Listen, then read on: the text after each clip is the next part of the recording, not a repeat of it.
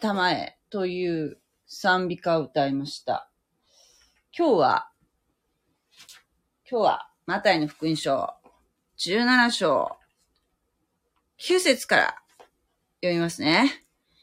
昨日までは、えー、イエス様と、弟子、3人だけ、ペテロとヤコブとヨハネだけを連れて、イエス様はヘルモン山に登られました。ヘルモン山だろうというところなんですけれども。そしたら、なんと、社会なグローリーが現れ、ね、イエス様の姿が変わり、そこになんと、モーセとエリアが現れ、三人で何やらお話をされてたんですね。それを見たペテロはびっくりして、この三人のために声を立てます。三つ、三つ立てますと言いました。これはペテロが単に気が動転して、わけのわからないことを言ったわけではなく、ペテロは、カリーオの祭り、ね、メシア的王国がすぐに来るんだということを確信して、カリーオの祭りを祝おうと思ったんですね。これはユダヤ人が、の、小屋って出てきたらもうカリーオの祭りってすぐに想起するものなんだそうですけれども、違法人である私たちはそういう知識がないと、ここは意味がわかりませんよね。そういうこともあり、ね、この三人をいつまでもいつまでもこの場に留めておきたいという、まあ、ペテロの気持ちもあったのかもしれませんけれども、しかし、これは、ペテロの仕方がないことですけれども、ペテロが正しく、この状況をね、イエス様が今までおっしゃったこととかを、えー理解してないということも、ここで明らかになりました。なぜなら、イエス様はこれから十字架にかけられ、そして、3日後に蘇るということおっしゃってましたよね。えーつまり、メシアは来られるっていうところまでは、ユダヤ人は旧約聖書の予言から知っているんですけれども、理解してるんですけれども、それが、メシアは2回来るということを理解してなかったんですね。そして最初の、最初に来るメシメシアが最初に来られるときは、苦難に遭われる。そして、2回目に来られたときに、千年王国がスタートする。その理解がなかったんですね。今私たちは、イエス様が十字架にかけられてから2000年経ちましたので、うん、そしてね、新約聖書というものと旧約聖書、両方読むことができます。そういう恵みに預かっています。そして、なんといっても、今の時代、本でも読めるし、無料で、インターネットで聖書を読むことだってできるんですね。だから、私たちは、えー要するに、大きな流れを、うん、聖書を読むことによって理解することができるんですけれども、この時はまだペテロはイエス様が十字架にかけられるということが全く理解できなかったんですね。仕方がないといえば仕方がないんですけれども、ここでイエスとペテロの思いのギャップがあるということが分かりましたね。社会なグローリーとは、神の臨在が人間の近くでで、で、えー近くでっていうか人間が、えーわかる現象として現れたものです。神様がいらっしゃるということが人間の近くとしてわかるという現象です。そのことを社会なグローリーと言います。具体的には、光、火、煙、雷、氷、そして角笛の音で表される。神様が現れるときは、そのような現象を伴って現れる、現れるということなんですね。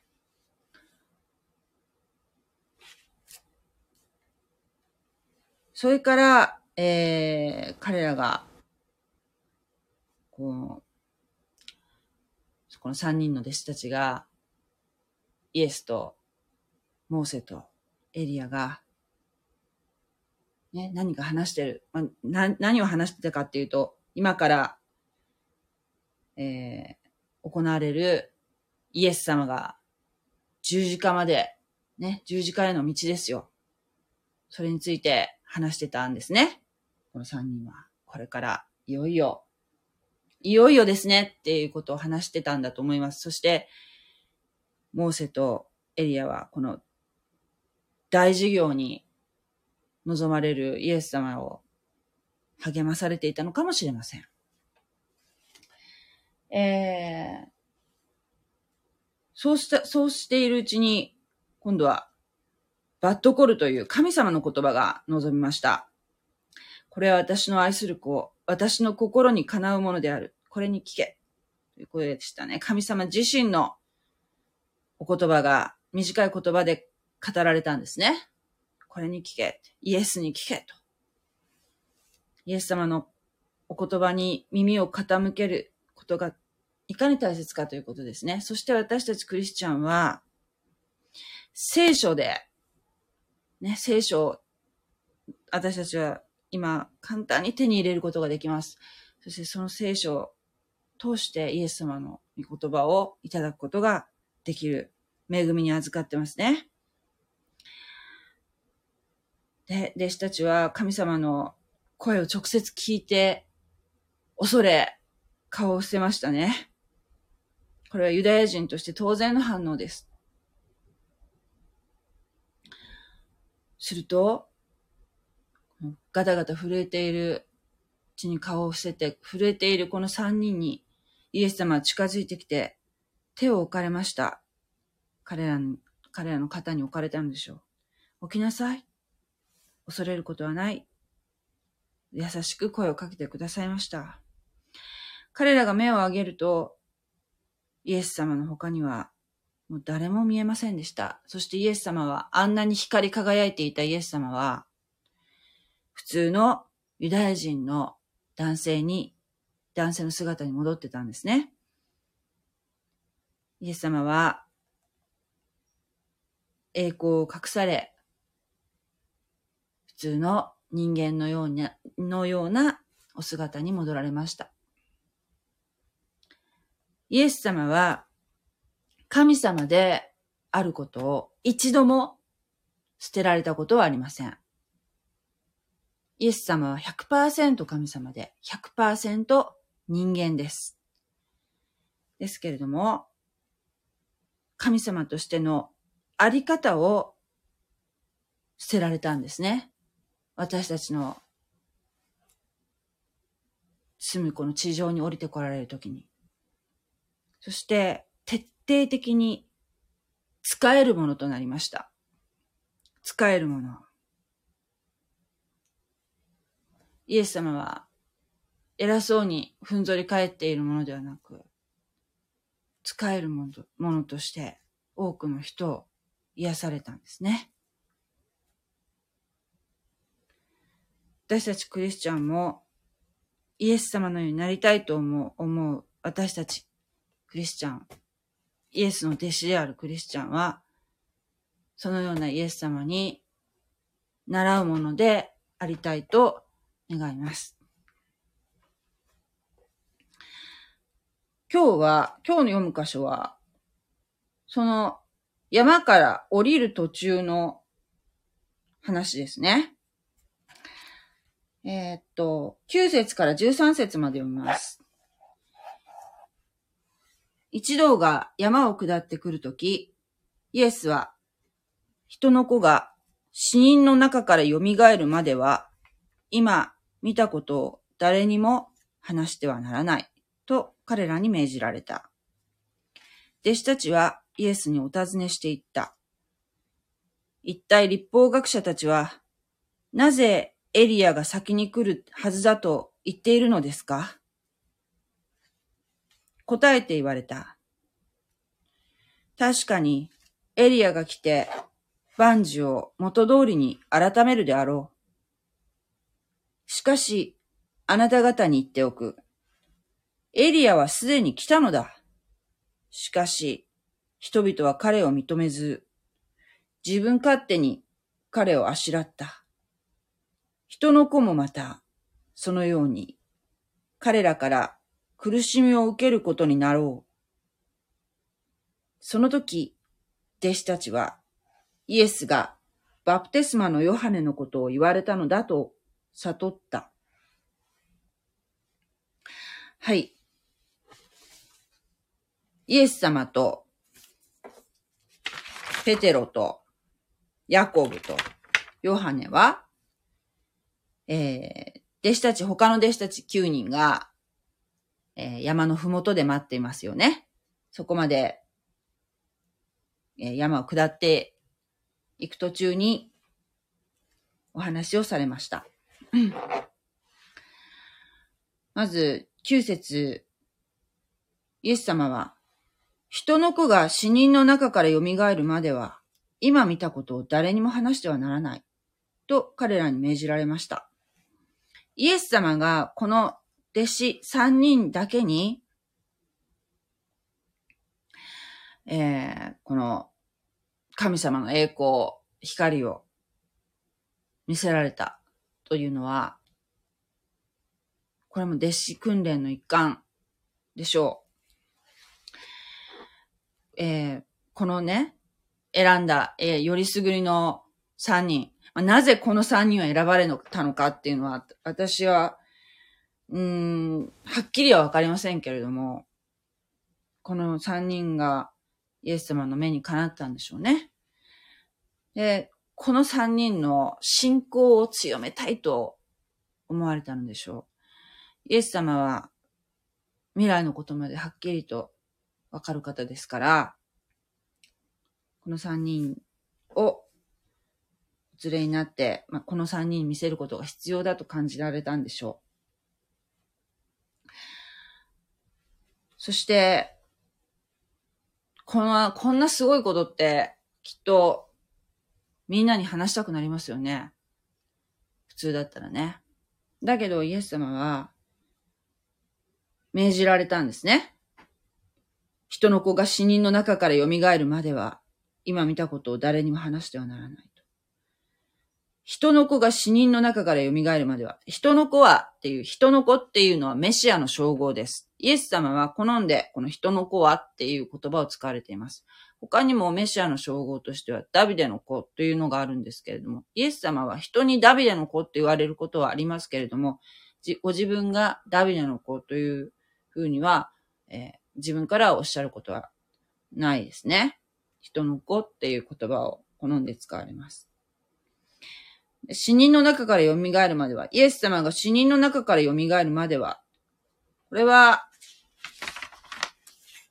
イエス様、えー16章で、16章21節で、えー弟子たちに自分が、ご自分がね、必ずエルサレムに行き、長老祭司長、立法学者たちから多くの苦しみを受け、そして殺され、そして3日目に蘇るべきことを弟子たちに示されました。しかし、弟子たちは理解できませんでした。死人の中から蘇るってどういうことだろう？何言ってるんだろう？これはさっきも言いましたけれども、メシアが2回来るということを理解でき、できてないんですね。まだこの時点で。まだ霊の目が完全に開いていない状態です。弟子たちの目が開かれるのは、イエス様が十字架にかけられて、それから、およそ50日後にあるペンテコステの時に、みんなが一堂の、一堂に集まっている時に、精霊が下りました。その時から、弟子たちは、イエス様がおっしゃってたことが、はっきりと理解できるようになったのです。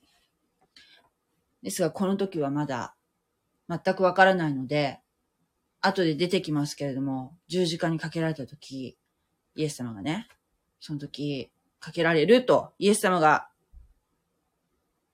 捕まった時、連れ去られた時に、弟子たちは、みんな怖くて、もう訳がわかんなくなって逃げ出してしまいました。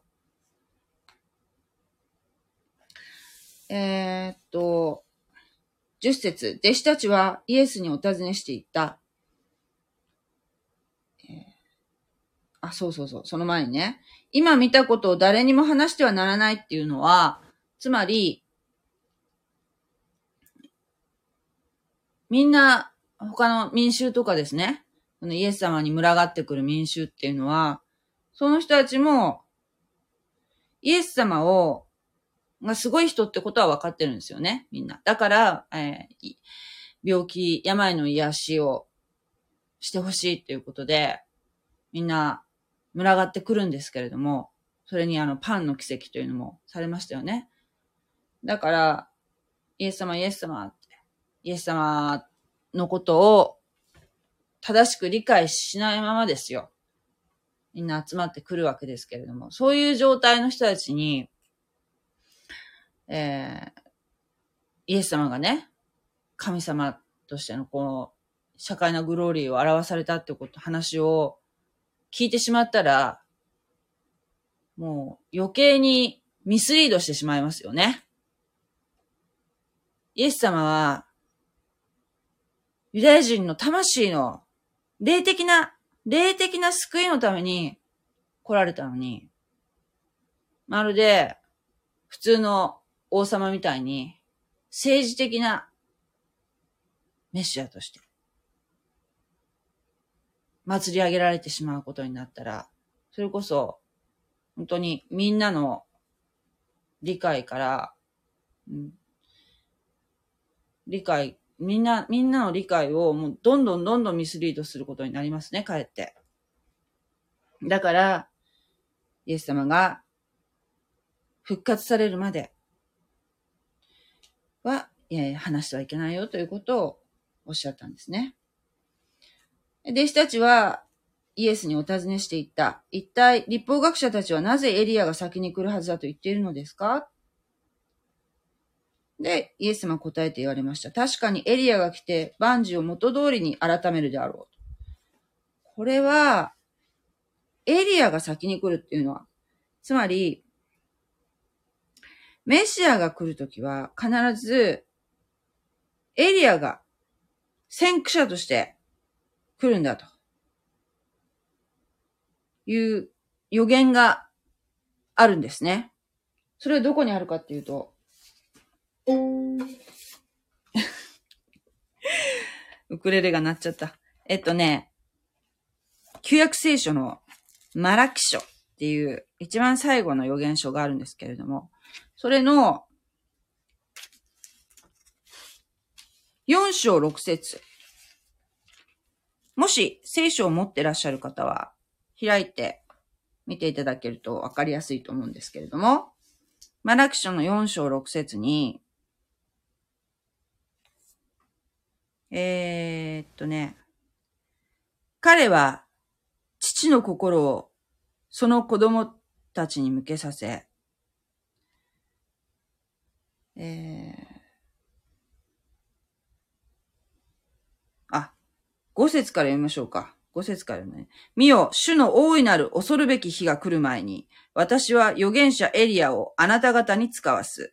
彼は父の心をその子供たちに向けさせ、子供たちの心をその父に向けさせる。これは私が来て呪いをもってこの国を打つことのないようにするためである。って書いてありますよね。えー、っと、子供たち、子供たちっていうのはイスラエルの民のことかな？これは。エリアって書いてありますよね。大いなる恐るべき、恐るべき日が来る前に。大いなる恐るべき。世の終わりですかね。世の終わりが来る前に、私は預言者エリアをあなた方に使わすと。だから、ここを持って、ここを知ってるわけですよ。ユダヤ人というのはね。だから、メシアが来る前には必ず、えー、エリアが現れると。先駆者として現れる。えー、ということですね。父の心。父というのは、えー、父なる神様のことですね。神様の心をイスラエルのために向けさせ、エリア、エリアはね。そして、イスラエルの民の心を、その、父なる神に向けさせるんだと。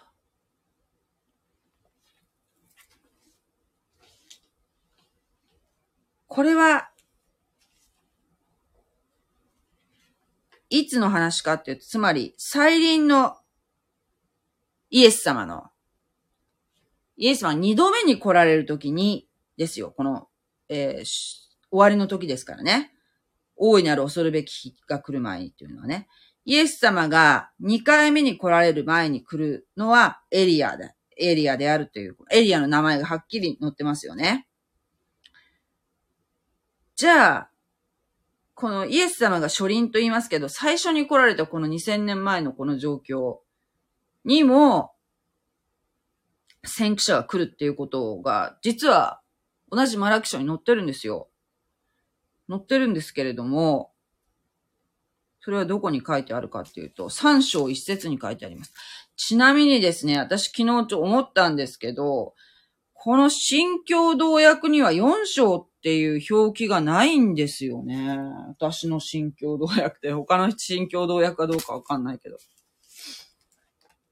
こういうのってたまにあるんですよね。あと、ちょっとなんていうの？えっ、ー、と、説の付け方が若干ずれてたりするんですよね。新共同訳と、私が今読んでる、口語訳とではね。若干そういうことはあるんですけれども、書かれている内容は、おそらく一緒だと思うんですね。えー、っと、マラキ。多分ね、新共同訳のマラキ書だったら、三章の中の主の日っていう区切りのところが4章に当たると思うんですね。そして、えー、っと、説がね、説の数字の打ち方がもう、要するに3章の中に含まれているので、ね、新共同訳はもう、え、っと、3章で終わってるんですよね。私の口語訳は4章あります。4章として区切られていますけども。まあそういう若干の違いあるけど、書いてある内容はおそらく同じだと思いますね。で、えー、3章の、マラキの3章1節に書いてあるのを読みますね。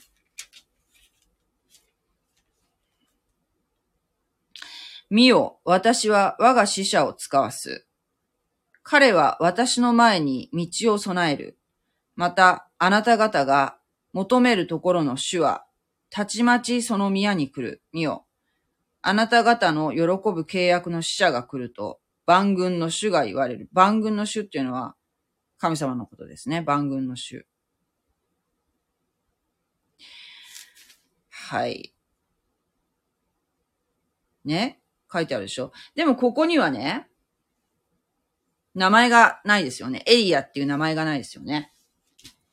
これが初輪の、イエス様の初輪の状態、先駆者がいるっていうことがここでわかります。これはどういうことかっていうとね、12節読みます。しかし、あなた方に言っておく、エリアはすでに来たのだ。しかし、人々は彼を認めず、自分勝手に彼をあしらった。人の子もまたそのように彼らから苦しみを受けることになろう。おっしゃってますね。これはね、どう理解したらいいかっていうとね、聖書には、肩と本体っていうのがあるんですよ。肩と本体。肩っていうのは、まあ、タイプと影。影とオリジナルがあるってことですね。なんて説明したらいいのかな？えー、っと、まあ、本体が真理とすると、肩というのは真理の予表予表。影。えー、本体は、新約聖書の時代になって表された真理。で、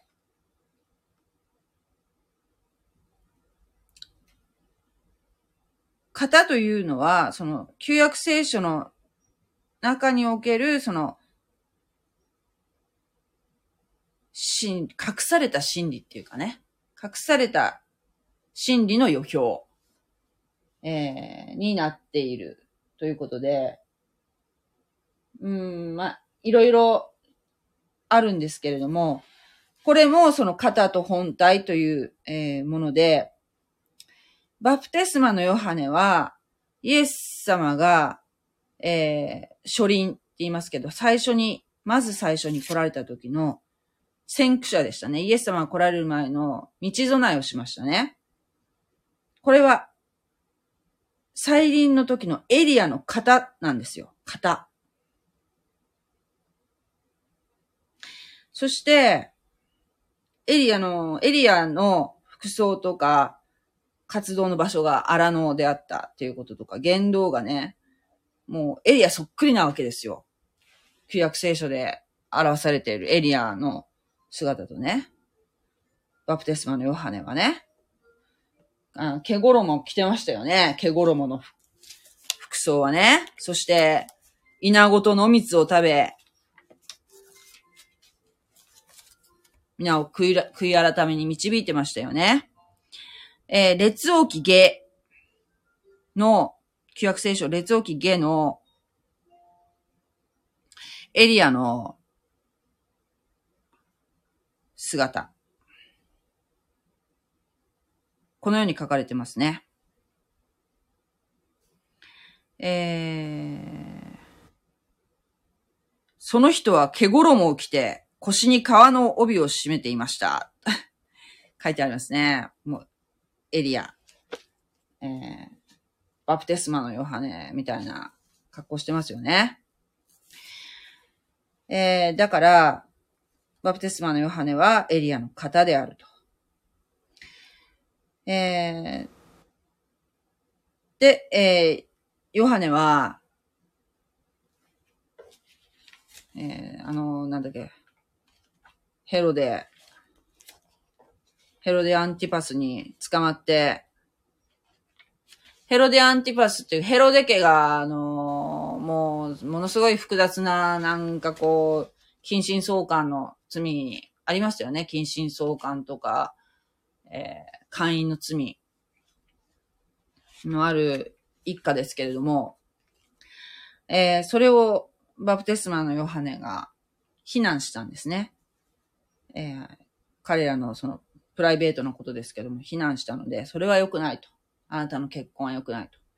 言いました。そうすると、えー、ヘロディアというその、ヘロデ・アンティパスの妻が怒りまして、えバプテスマのヨハネを捕らえられ、最終的に首を切られましたね。受難しました。受難を受けました。えー、メシアの先駆者がそのように受難があったということは、えー、その道備えをした人がね、苦難に遭うと、メシアもその後に現れる。メシアも受難が近いという理解なんだそうですね。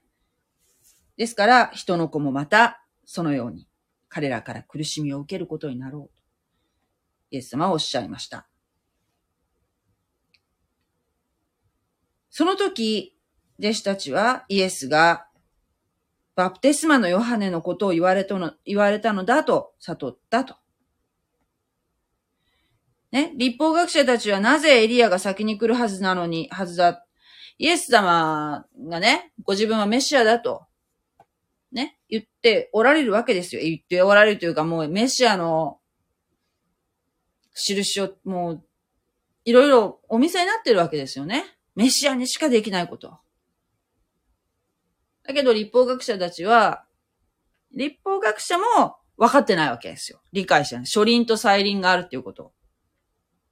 だから、メシアが来る前はエリアが現れるはずなのに、エリアが現れていない。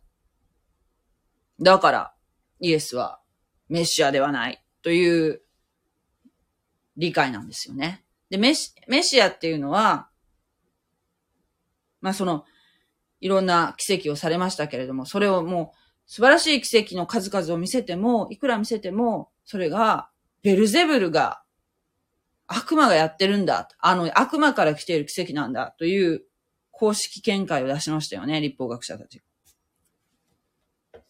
全くわからないわけですよ。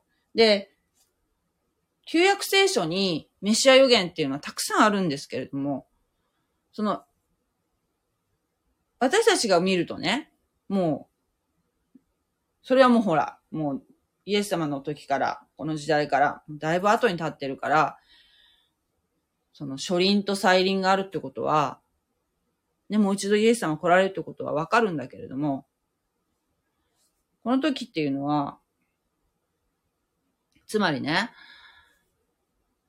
旧約聖書にあるメシア、メシアの姿っていうのは、まあ、矛盾してるわけですよ。一個はすごくなんかもう栄光に、栄光に満ち満ちた、もう素晴らしい様子で来られるような形で書かれていても、もう一方は、非常に苦しみを受けて、悲しみの人であったと、書かれているわけですよ。だから、人間って、その自分のいいように、えー、イメージするというか、解釈してしまうものじゃないですか。人間の、え常としてね。だから、やっぱりその頭の中で、あメシア、救い主っていうのは、もうスーパーマンみたいな感じで来るんだ、というふうに思っちゃうわけですよ。で、そのようにもう、思考を組み立ててしまうわけですよ。だから、今も、多くのユダヤ人は、えー、救い主が来た、もうすでに来ているということを、一回目来ているということを、認めていません。認めてません。しかもですね、えー、新約聖書が読んだらわかるじゃないかと思うかもしれないけど、え、実際ですね、新約聖書ってそんな売ってないらしいんですよ。イスラエルもね。だから、まずその、マタイの福音書を、まずあの、関心がないっていうかね、マタイの福音書をもしユダヤ人が読んだら、もうかなり、はーってわかるそうなんですよ。メシアは来たんだっていうことが。だけど、その見る機会がない。関心がない。ということですよね。だから私たちクリスチャンは、ユダヤ人の方々が、救われること、民族的に救われることを祈らなくてはいけないんですね。私たちは。で、この長い歴史の間、ユダヤ教とキリスト教っていうのは、えー、本当に仲が悪かったし、えー、本当に、なんていうかな、迫害をしていた。迫害をされ、最初の頃はね、迫害されてたけど、クリスチャンが。だけど、今度逆に、このユダヤ人を迫害する側にもあったりと、本当にお互いにその理解できないという、ね。ユダヤ人のことをキリスト殺しとか言ったりね。ユダヤ人、キリスト殺しって言ったって、イエス様だってユダヤ人なのにね。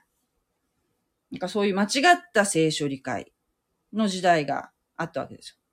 だから、聖書を、聖書の知識を正しく持って、正しく勉強するっていうことは非常に大事だし、今私たちは誰でも、この違法人の、日本人の私たちは、聖書を誰でも無料で読むことができる時代なんですね。これはもう、この2000年の中で、極めて、もう極めて恵まれた時代なんですよ。だから、や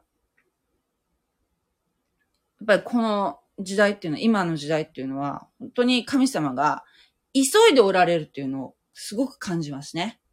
すごく感じる。そして、インターネットでもこのように私のようなものがですよ、お話しすることができる。YouTube とか、こういうインターネットラジオでお話しすることができる。っていうのも、こんな時代なかったでしょついこの間まで。から、昔はね、伝道しようと思ったら、船に乗って、はるばる命がけで来ないと、お話できなかったですよ。外国の方とかには。世界中に伝えるっていうのはね。飛行機に乗ったりとか、して来るわけじゃないですか。船に乗ったり飛行機に乗ったり。今、私はこの部屋でお話しすることが、ね。それで、たくさんの人に聞いていただくことができるわけですよ。聖書の話をする、えー、情報、あの、情報源っていうのはね、最近は結構増えてきたと思います。この、えー、ここ何年かはね。それにこの間のコロナ。コロナがいいか悪いかって言ったら、まあ、はっきり言って悪いんですけど、でもコロナのおかげで、おかげでって言ったら悪いけど、えー、例えばね、教会で礼拝をみんなで捧げるってことが難しくなったのでね、一時期とても。なので、この YouTube とかを使って、インターネット礼拝を、に切り替える教会がたくさん増えました。今までそういうことに踏み切れなかった教会も、えー、そういうインターネットの、えー、こういう恵みっていうかね、これを使って、えー、発信することができるようになり、かなり一時、以前より聖書の御言葉をね、とか、牧師の話をね、インターネットで聞くことができるようになりました。だから、神様がすごく急いでおられる。ね。救い、救いの人数をね、もう本当にもっともっと、えー、福音を述べ伝えなさいという、いあの、神様のね、お心をすごく感じますね。ぜひ、あの、聖書をね、えー、聖書っていうのは、導き手がいないとなかなか理解が難しいと思うので、私も一生懸命、えー、勉強している段階ですけれども、えー、この聖書の学び、学んで知ったことをね、まだ聖書を手にしたことのない方にも分かっていただけるように、できるだけ、えー、平易な言葉でね、お伝えできたらなと思っております。はい。では今日はこの辺にしときましょうかね。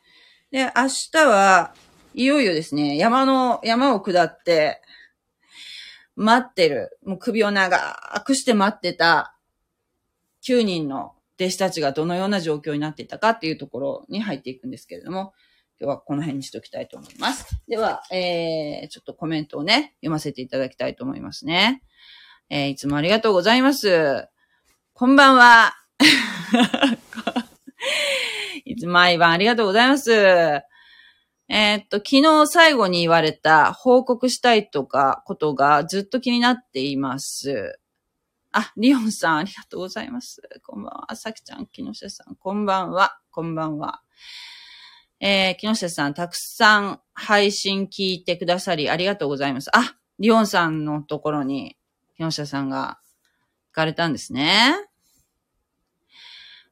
滑舌が良すぎますよ。ねえ、本当は女優さんでしょうか？わお。で、なまっている一般人です。なかなかあのようには話せないですって書いてありますね。いやいや、何の訓練もしてませんと。はい。皆さん、ぜひ、リオンさんのところに遊びに行きたいですね。昨日の夜から、さきちゃんのお話はユダヤ教の三大祭りを知らない日本の私たちには難しいですね。ああ、そうですね。ユダヤ教の三大祭り。だってあの、まずあの、イスラエルに行きたいとか言ったら、危ないよって言われましたそういう、なんていうかな、そういう理解ですよね。私たち日本の一般的な理解はイスラエル。イスラエルは危ないよ、みたいな。でも、クリスチャンは、ね、聖地旅行って言って結構行ってらっしゃるんですよね。私行ってみたいな。でもなかなかそういう、こう、イスラエルって、韓国だったら福岡から日帰りで行けるんだけど、イスラエルってなるとやっぱり10日ぐらい休まないとまずいんじゃない？ねえ。なかなかこう、仕事してる人がですよ、10日ぐらい休みをまとめて取るっていうのは、ねえ、なかなか難しいことかもしれないけど、なんかでもね、行けたらいいなって思いますね。えー、7日間仮に住む小屋、カリオのお祭りの小屋をペテロは作ろうと言ったのですね。天からの声はもしかしたら、ちょっとペテロさ、何言ってるの？という意味だったりして。ああ、神様のね。そうね。ちょっとペテロさとはおっしゃいませんけどね。イエスのことをメシア、神の子だと言ったペテロに見せるため、三人のうちの一人が彼なのはわかるのです。ペテロを教会の代表にするとも言われましたね。そうですね。ペテロに、えー、天の御国を開く、扉を開く鍵をあげるってイエス様は約束されましたよね。彼の上に教会を建てるとはそういう意味もあるかと思います。だから、それはカトリックの理解ですよ。カトリックの神学がそれなんですよ。彼の上に教会を建てるっていうのはね。だから、前も言ったと思うんですけど、ペテロの権威っていうのは、そのペテロで終わってるんじゃなくて、ペテロの権威を、えペテロですね、初代のえー、カトリックのね、ローマカトリックの法王にしてるわけですよ。ペテロ、ペテアンはローマカトリックの法王ですよ、初代の。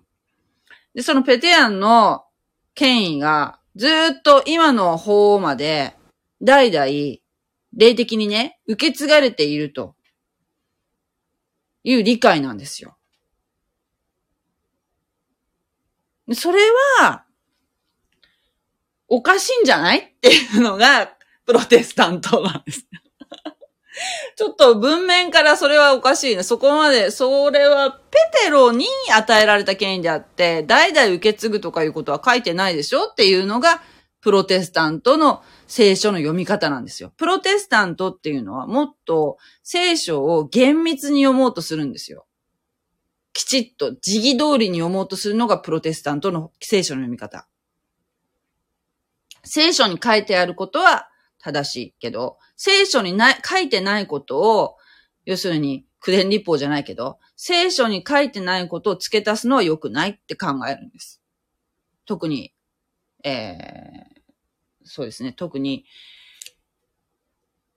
まカトリックとは、は、聖書以外にもその、ローマ法とかね、ああいう、えー、祭祀の言葉にも、イコール神の言葉みたいなところがある、あるやに聞いてます。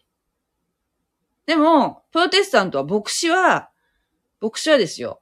牧師は、まあ確かに暗視を受けてたりして、権威はありますけれども、でも、信徒の一人で、信徒のリーダーみたいな位置づけなんですよ。そこもカトリックとは違います。もっとなんかこう、カトリックがもっとなんていうかな、えー、なんていうかな、儀式的な、儀式がいっぱいありますよね。儀式的なんだけど、それを極限まで減らしてるのが、プロテスタント。まあ、プロテスタントにもいろいろありますけどね。でもまあ、あの、あの堅苦しさを、だいぶこう排除しようとしてるのが、プロテスタントかな。できるだけその聖書に書いてあるところまで、に、こう激戦してるっていうかね、その儀式も、0点って言うんですけど、えー、っと、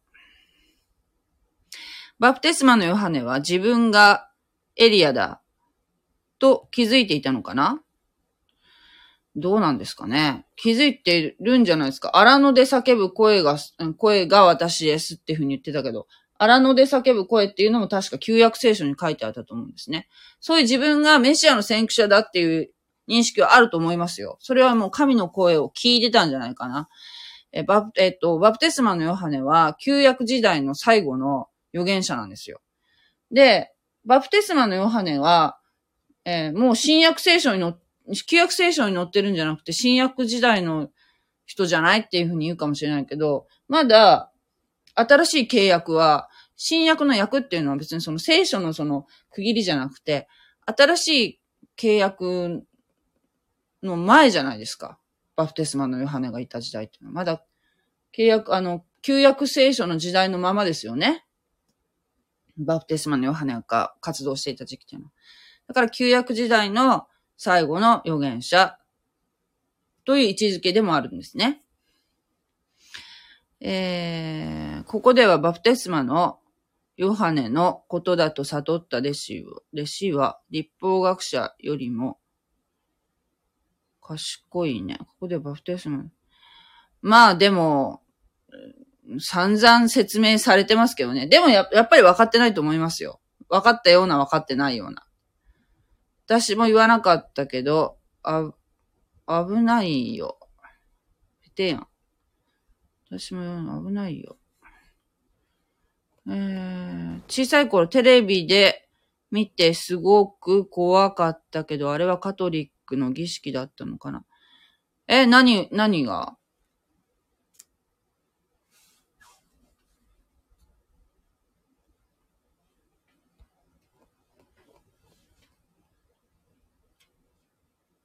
頬と下に串を刺して大勢で歩く。えー、そんなの多分やらないと思います。そういう間違った情報はやめましょう。そんなことはしないと思いますよ。キリスト教は。何か他のちょっと悪魔的なものをご覧になったのかな？うん。それはないと思いますね。でも、やっぱりカトリックの教会っていうのは、すごくえー、装飾的だし、イエス・キリストの、その十字架にかけられているイエス・キリストの像が、えー、祭壇にありますしね。それに、マリアの像がありますよね。なんかどっちかっていうと、印象的には、イエス・キリストよりなんかマリアの方が、こう、前面に出てるイメージだったんですよね。うん。で、じゃあ、それに対して、プロテスタントはどういう感じかっていうと、もう、極限に何にもないですよ。十字架も、別に十字架を拝んでるわけじゃなくて、一応その、シンボルとして、祭壇にね、十字架がありますけど、そこに、イエス・キリストがこう、ぶら下がってるわけじゃないんですよ。じゃなくて、もう、えっと、プロテスタントが飾ってる十字、飾ってるっていうかね、置いてる十字架は、あれは、えー、っとね、なんかなあれは復活の十字架っていうのかなイエス・キリストがその苦しみを受けている状態を、のイエス様の状態をこう、えー、カトリックは置いてますよね。祭壇に。いわゆるその十字架にかけられているイエス様ね。はないんですよ。プロテスタントの教会には。基本。まあ、あるところもあります。私、見たことありますけれども、基本ありません。もうつるっとしてる十字架です。あの、復活したイエス様のその栄光を表してる十字架って聞きました。だからそこにはイエス様がぶら下がってないんですね。はい。まあ、そのような違いがあるやに思いますね。えー、っと、ステンドグラスとかありますよね。ドミニク。ドミニクはあれはね、作ったのはね、確か、あのー、修道女なんですよね。修道女ですよ。で、なんか、あれ作った方は、もともと、なんか途中で修道女辞めてたりするんですよね。なんかちょっといろいろこう、激しいっていうかまあ、あの、心の中にいろいろなものを持ってた方みたいなんですけどね。ドミニク作った方はね。映画にもなってるみたいですね。何回か。えー、報告したいことが悪いお知らせでなければいいんだけど。ああ、そうですね。悪いことじゃないですよ。とっても嬉しいことだったんですよ。だけどまだ決まってないので、えー、言言ってないだけ。心配しなくていいですよ。とってもいいことなんですよ。もう本当に、晴れるやって言いたくなるような。うん。まだでも決定じゃないので、決まったらお知らせしたいと思います。はい。今日は、この辺にしとこうかな。ね。ありがとうございました。でも今日寒いからね、皆さん風邪ひかないように暖かくしてお休みください。God bless you! じゃあね、ありがとうございました。また遊びに来てください。ありがとう。